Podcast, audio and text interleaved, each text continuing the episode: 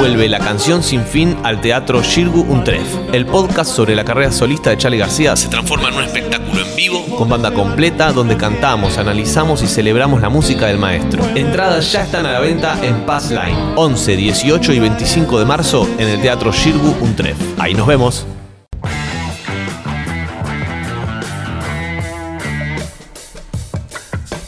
Angusta, desazón, apocalipsis. Él trae todo esto. No, no lo trae lo traen otras personas. Él lucha contra esto. Es nuestro querido Quique Viale. ¿Cómo va, Quique? ¿Cómo están? Bien, muy bien. Yo también, muy bien, muy bien. En el- La palabra crédito. Hoy, hoy no vamos a decir el clima, vamos a decir la clima. Sí. No, y que ya, ya no podemos hablar de olas de calor. No, o sea, no, se O sea, hace es al calor revés. en olas. Claro. Ya es un maremoto. Olas de bienestar. Vieron cuando que toda la semana que viene va a ser de 35, Ay, 36, Dios. 37. No, hay un. O sea, ya no es ola de calor, sino la, norm- la nueva normalidad es eso. Sí. Y como siempre, normalidad, viste que- Y lo que puede venir es olas de fresco.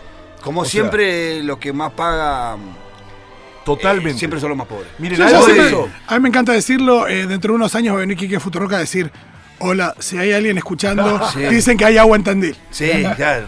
No, Sí, sí, me parece que está complicada de verdad. eh, mucho tiempo con. con- yo el otro día hablaba Sí. con. Porque la verdad, eh, la gente la está pasando re mal en el barrio. Que no tener un aire en este tiempo, y hay mucha gente que no tiene un aire acondicionado. No, aparte, ¿a dónde se fueron los precios de los aires? Porque lo que me explicaba la. Instalarlo, la- vale, hoy- como un aire costaba hace poco. Hoy me explicaba la, doctora del centro de salud que el cuerpo para descansar necesita que la Claro. temperatura baje de 22 Claro, grados. Claro, Por más que dormás, Claro. dor- vos dormís y si la temperatura está arriba de los 22 no descansás. claro, Y esta gente viene durmiendo con 30, 31 grados Sí. toda la noche hace un mes. claro. No, no. Están destrozados, de verdad, Bueno, del cansancio destrozado. Casi hago la columna sobre eso, mirá. Eh, al final va a ser de otro tema, pero igual es primo hermano. Pero sí es lo siguiente. En la última ola de calor en Europa hubo eh, 30.000 muertos. El problema es que acá no los contabilizamos. No, nadie contabiliza Eh, o sea, una muerte de calor. que- exactamente. Pero no hay duda de que seguro hay muertos. Sí. Eh, sobre todo en los sectores vulnerables, que son los extremos, ¿no? Los niños. ¿Sabes lo que es estar en un rancho y- de chapa? Claro. Con techo Pero de chapa total, hoy. Imagínate en el Es norte. hacerte claro. rotizado adentro. Tenés que salir. Y, y No hay manera que vos te quedes ahí adentro. salís y después no tenés noche. Ese es el gran problema. Claro, hay que estar, no Es no- recién. no y después la desigualdad, ¿no? La desigualdad en el acceso a la, a la energía, Sí, con claro. lo que vivimos, y el acceso a. el aire acondicionado se convirtió ya en un bien, no en un bien sin Sí, suntuario. Es interesante lo que decís chico- de, es interesante lo que decís de, de lo que costaba un aire hace Sí. dos, tres años, es lo que hoy te cuesta la instalación. Solo la instalación. Y la instalación subió mucho en, en- en- en relación al precio total del aire. Claro. Sí, casi Antes, antes no se contemplaba. Es- es verdad. Vos comprabas un aire y la instalación no la Si representaba el 20% del valor del aire, el 30% del valor era mucho. Hoy, hoy casi es el mismo valor. Y o es sea, muy que- especializado, no, no podés hacerlo así nomás. Es muy especializado, necesitas contratar. Hay mucho chamullo ahí, me dice mi tío. Sí. Aprendes rápido. Mi Ah, tío, mi bueno, tío eh, aprendió un número. Bueno, habría que aprenderlo porque sería está, un la- buen y está aire al toque. No es tan, no es tan difícil. No, y lo que, lo que era que hace unos años el aire acondicionado era un bien suntuario. O sea, me acuerdo Sí, que claro. cuando mis viejos compraron el aire acondicionado era en una habitación, ese que se ponía en la pared, íbamos todos a dormir ahí y éramos de los primeros, en ese momento nos iba bien. Los y- famosos aires de ventana. Exacto. Éramos de los primeros y únicos que teníamos en Buenos Aires, no porque se podía. Es increíble, Claro, pero bueno, Después del de por supuesto que Hay una aparecieron explosión, un- claro. una explosión de aires acondicionados en los barrios populares. Eso también complicó porque Claro. los aires el que tiene aire acondicionado la pasa bien, pero su aire tira el aire caliente para los pasillos que no tienen una anchura de más de dos metros, un metro Claro. y medio. Imagínate lo que es ese pasillo con cinco aires que te tiran aire caliente para el pasillo, ¿no? Sí, sí, sí. Y Es complicado. Adaptarse Complicado. al cambio climático es adaptar la infraestructura también. Saber que va a haber más demanda, entonces tenés que tener cable más grueso para que se entienda. Es, es más difícil. Pero bueno, eh, eh, esto es parte de la coyuntura y la coyuntura nunca podemos dejar de hablarla. Hoy es 8M, no, vamos, no voy a hablar sobre eso porque es, las protagonistas son las mujeres. Sí, siempre eh, recordar lo único que sí, que en las luchas socioambientales, las grandes referentas eh, las grandes protagonistas son mujeres en todos lados. Eso quería recordar, siempre lo digo, pero hoy es un día para, para, para remarcarlo. Ya haremos una columna, pero con mujeres en la mesa, eh, sobre ecofeminismo. Hoy no, hoy no, no daba que todos los varones hablemos sobre, sobre ecofeminismo. Sí, antes, antes de empezar con la, con la columna de hoy, quiero contar que en Mendoza se está recalentando el tema minero. ¿eh? Ah, Vieron que Mendoza tuvo el Mendozazo allá a fines del 2019 cuando asumió el nuevo gobernador. Bueno, ahora la legislatura aprobó un proyecto minero. El proyecto eh, se llama Cerro Amarillo. Un proyecto que es de, de- de vieja data, que viola la ley de glaciares, eh, viola un montón de legislación y están los compañeros y compañeras de las asambleas en alerta y movilización a fin de mes estaremos por allá, por Mendoza. Tenemos un mensaje de una de las referentas, de Guni, eh, de Mendoza, que nos mandó el siguiente audio. Hola, soy Guni Cañas desde Mendoza, de las Asambleas Mendocinas por el Agua Pura, contándoles de la avanzada megaminera en Mendoza, eh, donde ya tenemos una ley 7722, la guardiana del agua, que protege de la megaminería metalífera. Contarles que desde el año 2014 está presentado la DIA, la Declaración de Impacto Ambiental, de un proyecto llamado Cerro Amarillo para extracción de cobre, en donde en ese momento no hubo convocatoria del Poder Ejecutivo y era como requisito eh, que es como requisito que haya consulta y audiencia pública. Bueno, todo eso no sucedió y hay muchas leyes más que se han violado para seguir adelante con la aprobación de este proyecto megaminero. La cuestión es que hace pocos días la legislatura mendocina eh, aprobó esta día de 2014 y se le ha dado luz verde a la exploración en un lugar prístino en donde hay eh, violación de muchas leyes, entre ellas la ley de glaciares, porque justamente los organismos de protección del ambiente de Mendoza decían que no había glaciares y el Yanigla dijo que en ese lugar hay 47 glaciares en un comunicado oficial. Podemos ver cómo se viola la ley y justamente hay contradicciones en el número de pozos, es un frágil ambiente periglaciar y lo que ahora se va a construir, que son caminos de acceso y todo eso, va a romper este ambiente tan bellísimo que es la laguna del Cajón Grande, ni que hablar que también impacta las nacientes de los ríos. Eh, del sur. Así que contarles que estamos muy preocupados porque además hay un conflicto de intereses porque están involucradas personas de las universidades y de Yanigla como dueños de este lugar que también eh, hace aquel famoso eh, adagio que tenemos en, en, el ámbito ambiental, las puertas giratorias del poder. Bueno, era Guni, la querida Guni de las asambleas de Mendoza, es una, referente absoluta, lo que decía antes, ¿no? Que las mujeres son grandes protagonistas. Eh, en Mendoza se está empezando a calentar el clima. Siempre lo anticipamos acá, por eso no quería dejar de decirlo. Eso lo decís en forma figurada. También, literal. Sí, sí, sí, siempre, ¿eh? el mendozazo, chubutazo, siempre lo dijimos antes en esta columna. Eh, digo, yo voy a estar viajando a fin de mes para, para tratar de acompañar ahí eh, las luchas y no dejar que avance este proyecto que realmente es eh, muy impactante y va a romper glaciar. Es increíble, en el marco de lo que estamos viviendo, ¿no? Se avanza eh, ciegamente sobre esto. Hablando de ciegamente, la columna de hoy en realidad surge de. estaba en duda qué hacer. Bueno, y una, amiga bióloga me dice, che, el tema de ceguera a las plantas o ceguera botánica, nunca lo, trataste, ¿no? ¿Qué ceguera botánica? Bueno, la, en, algún momento de su vida ustedes habrán escuchado o han, protagonizado una conversación como esta, por ejemplo, che, me fui al campo, me fui al bosque, ¿no? ¿Y qué viste? Y no vi nada, dice. ¿De verdad no había nada? Sí, ese nada en realidad es que no vieron ni lobos, ni, animales, ni zorros, pero en realidad está lleno de plantas. De, está lleno, o sea, viste, viste ah, claro, Sí. Entonces hay, hay, un concepto que fue acuñado en la década de los 90 que es el plant blindness. ¿Cómo es? Blindness. Ahí está, bien. Mi ceguera, ceguera de plantas. Claro, la ceguera de las plantas o ceguera botánica, esa sería la traducción, que se redefine como la incapacidad para ver o percibir las plantas en el propio entorno. No nos damos cuenta, no las tenemos no vi nada, ¿no? Y en realidad, es una, especie de patología. Claro, que fue estudiada, incluso hubo eh, estudios eh, científicos eh, al respecto, y, hubo uno, por ejemplo, en España, que se lo hizo a estudiantes universitarios, de, o en realidad terciarios, justamente que además estaban estudiando para educación infantil. Y se les preguntaba acerca de elementos del paisaje mientras caminaban por un parque. Y el 73% indicaron animales a pesar de que la mayor parte de los seres vivos presentes en ese parque eran vegetales. O sea, los que le enseñan a los niños. ¿eh? Este es un estudio que se hizo en Córdoba. El, concepto, en, eh, perdón, en la Universidad de Córdoba de España, ¿no? Eh, este concepto nace en los 90 y quien sufre ceguera a las plantas no presta atención a las plantas en su vida o no le interesan, no es capaz de identificar las plantas de su alrededor por sus nombres comunes y o científicos. Esto nos pasa a casi todos cree que la única función de las plantas es ser alimento para los animales, no sabe que necesita una planta para crecer, no conoce las plantas de un punto de vista biológico, funciones de nutrición, reproducción, ecología, etc. No conoce el rol de las plantas en el ciclo de carbono y, entre otras cosas, no es consciente de su dependencia de las plantas en su día a día. Claro. Esto, que parece, bueno, Wow, eh, eh, es lo que nos pasa, esta ceguera, es lo que nos pasa también con las cuestiones ambientales. Entonces podemos traspolar. Sí, no nos permite vincular.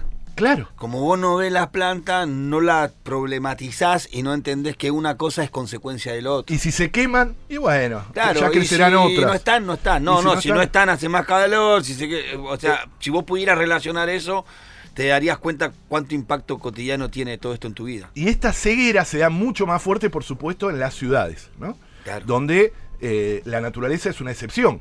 O sea, incluso en, lo- en los parques. Y debería Los llamarnos parques- más la atención a los que vivimos en la ciudad Sí. la naturaleza. Absolutamente. Debería impactarnos más, ¿no? Sí. Y fíjense que la noción que existe en los parques, nuestro programa de radio se llamaba Permitido pisar el pasto, un poco una ironía a lo que pasa en las ciudades que nos ponen rejas perimetrales y rejas para que no toquemos el pasto, para que nos separemos de la naturaleza. La modernidad nos ha separado de la naturaleza, nos ha la ha puesto como un objeto solo de dominación eh, y a partir de ella la separación generó un desinterés, una ceguera, una ceguera que podríamos eh, eh, traspolando un poco Sí. este, este concepto, una ceguera ecológica, ¿no? Hay una idea de un de un de, de como de la naturaleza indomable que hay que domar. Exacto. No, Ahora voy a leer sobre eso, porque hay eh, grandes... Pero viste que hay grandes planteos sobre eso. Bueno, la, la- la- la fuerza de la, de la naturaleza, que siempre como intentando domarla, ¿no? Bueno, el deseo este de dominar la naturaleza tiene una larguísima historia. Y los padres de racionalismo europeo consideraron que había que torturar a la naturaleza para extraerle su secreto y así dominarla. Un poco lo que decís vos. Wow. Sir eh, Bacon, que fue uno de los gra- más grandes filósofos de la historia renacentista, dijo así, eh, plasmó esta ansiedad en un mandato al reclamar que las, así textual, ¿eh? la ciencia tortura a la naturaleza como lo hacía el santo oficio de la Inquisición con sus reos, para conseguir, conseguir develar el último de sus secretos. No, tremendo. Tremendo. Pero piense que Bacon formó gran parte de la filosofía moderna, o sea, es, es muy importante. Bacon es de los más, de los más importantes. Eh, la conquista también, ¿no? La conquista Claro. europea sobre América Latina fue eso, fue eso. Miren, eh, Galeano lo decía muy bien en el 2008. Desde que la espada y la cruz desembarcaron en tierras americanas, la conquista europea castigó la adoración de la naturaleza, que era pecado de idolatría, Claro. con penas de azote, horca o fuego. La comunión entre la naturaleza y la gente, costumbre pagana, fue abolida en nombre de Dios y después en nombre de la civilización. En toda América y en el mundo seguimos pagando las consecuencias de este divorcio Bueno, obligatorio. el Qué hermoso, con- Qué lindo que era hermosa Galeano. conclusión, sí, sí. El director de cine que mejor retrata para mí la, la relación esa, ¿no? De, de intento de dominación, pero a, a su vez de, de la respuesta abrumadora de la naturaleza por, por su fortaleza, eh, es Herzog. En- sobre todo en dos películas, en Aguirre la ira de Dios, Sí. sobre un conquistador que llega, bien. y eh, Fitzcarraldo. Bien. Ah, Digo que son eso, dos hombres que eh, llegan a, a- a un lugar que desconocen y pretenden dominarlo y bueno, se, se- Escuchame, hagamos, el crossover porque me vuelven loco con mensajes. ¿eh? Sí. El crossover cine Ah. ¿eh? Y qué loco que pensar que, que claro, los, los nativos americanos adoraban las cosas que veían, que eran Claro. tangibles, la naturaleza, los animales. Y que vengan estos locos y dicen, no, vos tenés que adorar algo que no ves, que no sabés, que no le conoces la cara, que yo te voy a contar cómo es. Y, pero, vos lo viste, no, yo tampoco. No, por eso es mucho como- más fácil adorar al sol. Claro, que era más- mucho más, tenía mucho más sentido Pero para por porque Yo al sol lo veo todos los días. No, a las plantas- crezcan las plantas. Claro, las plantas crecen, será más natural. Piti, loco, por eso, por eso te quiero tanto, porque es, es genial esa conclusión, porque eso está en la actualidad, no es que era, no, esto no pasó en 1700, 1800. Alguien que dice que le hace un rito a la Pachamama es ridiculizado ahora. Claro. Y la Pachamama existe, nos da de comer, todo. Pero alguien que se va a arrodillar sobre una Nada, de es madera perfecto. está Hay bien. que respetar la creencia. que- Fíjense lo que está pasando con los mapuches, etcétera, eh, que le- todo el tiempo ridiculizados, eh, etcétera. El propio Cristóbal Colón, en su histórico viaje 1492, lo dijo, él tenía su diario, ¿no? Eh, eh, que, además que vino a buscar recursos naturales, como decían ellos, como especie- especerías, sedas, piedras preciosas, pero sobre todo oro. Y eh, saben que en su, en su en su en su libro de viaje, en su bitácora de viaje, 175 veces se nombra el oro. O sea, fíjense el oro cómo siguió. 175 veces eh, el oro es excelentísimo. del oro se hace tesoro y con él quien lo tiene hace cuánto quiere en el mundo y llega incluso a llevar las almas al paraíso. Así decía, el oro, que si bien es de la naturaleza, Sí.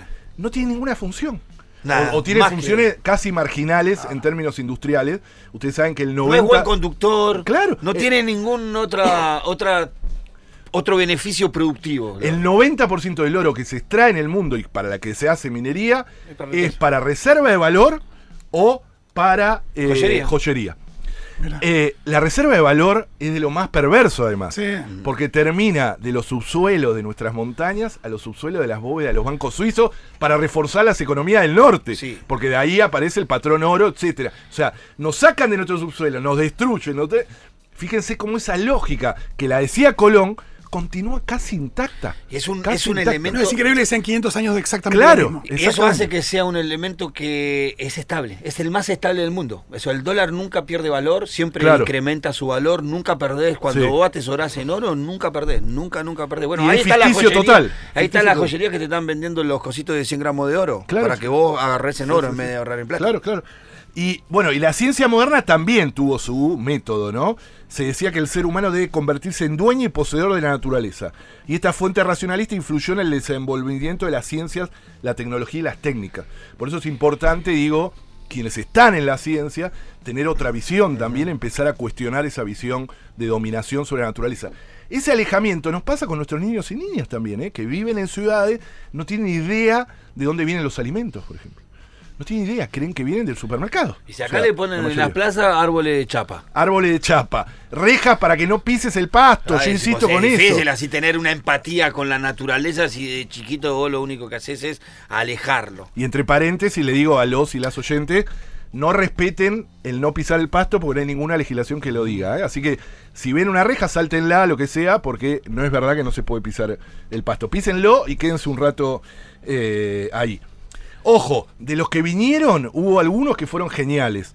Eh, por ejemplo, Alexander von Humboldt, que fue, eh, eh, algunos dicen el segundo descubridor, el científico, ¿no? Tan conocido Humboldt, segundo descubridor de América y uno de los pioneros en la universalización del conocimiento científico. y este berlinés dijo en su obra Cosmos, Sí. precisó la brutalidad del sistema colonial. Esto está bueno porque lo dijo en 1700. O sea, no ahora revisionando. Dijo, los progresos de los conocimientos cósmicos exigieron el precio de todas las violencias y horrores que los conquistadores, que se tenían a sí mismos por civilizados, se extendieron por todo el continente. Dijo. In- interesantísimo porque lo dijo en mil, eh, 1700. Che, acá nos Eh, corrigen y nos dicen de que, va, a mí me corrigen, Sí. de que el oro sí es un buen conductor. No, puede Debe, ser, debe ser muy caro para ser un conductor. ¿no? puede, Sí, puede seguramente. ser un buen conductor, pero el uso es marginal. Incluso con el oro No, el uso como conductor El de uso, oro, ¿quién claro, usa oro? claro. No, pero, No, pero me hay- parece hay que no es porque sea un buen conductor más conductor, porque es muy caro para usarlo Claro. como conductor. Sí, y... ¿Pero ¿Qué, qué uso por ahí en alguna? No, no, hay algunas cosas. cosas, hay algunas industrias, etcétera, que lo usan, incluso en medicina también en algunas partes se usa. Eso es cierto, pero insisto, es muy, Muy marginal. marginal, claro. Y con el oro expuesto que está en el mundo, tendríamos para 400 años de esos usos. O sea, con el oro que ya está expuesto. ¿no? Sí, sí, sí. Digo, pero bueno, está. O sea, ustedes saben, la mayoría del oro termina en un bloque. En un. Sí, en el eh, Fort Knox. eh, claro. No sé dónde. O se, se- en, eh, se usa en más para, para la electrónica, dice. Exacto. Está Claro, bien. no, no, para electrónica se usa y creo que nuestros celulares tienen un- una ínfima cantidad de oro eh, que digo que se puede, se puede reciclar. No solamente el No celular me que Messi. que cómo lo desarmo no, no- este. no solamente los celulares que igual si tiene oro es porque salió más caro el celular que el oro. Claro, claro. Pero eh, no será solamente esos que regaló Messi, supuestamente. Claro, a bueno. los compañeros. ¿Eso Pero es eso no? joyería. Eso es joyería. Sabemos es No, dicen que es mentira. Que es mentira, ¿no? Que es mentira, que fue un. Que en realidad eran unas carcasas que regaló un empresario. No, nada Sí. que ver. Eh, me parece que era uno de esos mitos eh, que había. No lo veo a Messi regalando eso. No, no, pero Cristiano lo había hecho con, sus- Ah, con sus ¿sí? compañeros, pero con relojes. ¿Y así de oro? No sé, un, Ah. un Rolex a cada uno. Bueno, eso podría Che, ser. la quinta Champions le regaló un Rolex a cada uno. Qué bien, con un, Algo así. con un Rolex, eso vivimos casi toda la vida nosotros. Eh, no, la idea es esta, ah, si bien tenemos, ahí tenemos que ir terminando, es, por eso nosotros hablamos de la naturaleza como sujeto de derecho, para empezar a reconciliar a la sociedad con la naturaleza. La ceguera, esta botánica que hablábamos, se puede mezclar con esta ceguera de que se está quemando. Ayer se estaba quemando los alrededores de Atucha y no fue un escándalo. Atucha, digo, la central Sí, sí, nuclear. No digo que la central nuclear se estaba quemando, pero sí los alrededores, a metros No, de no. Atucha. Y lo naturalizamos la semana No, no pasada. debería pasar nada a kilómetros de tucha. Eso, se están quemando ci- decenas de miles de hectáreas en el país y ya, esto le contaba lo del carnaval de Corriente, la gente bailando abajo del humo. Y, Ah. y mientras se quemaron más, casi 100.000 hectáreas en Corriente, en solo este año, es una Sí, locura. sí, sí, sí. ¿viste? Entonces, eh, la ceguera la cambiamos con, escuchen la columna de la semana pasada, que tuvo muchísima repercusión, que fue el tema de Concida, que me llegó muchísimo. Lo podemos cambiar y, y- y tenemos que cambiar. Tenemos que cambiar esa relación eh, distante que tenemos naturaleza. Somos naturaleza como nos enseñan los pueblos indígenas. Muchísimas gracias, Kiki. Hasta el miércoles que viene.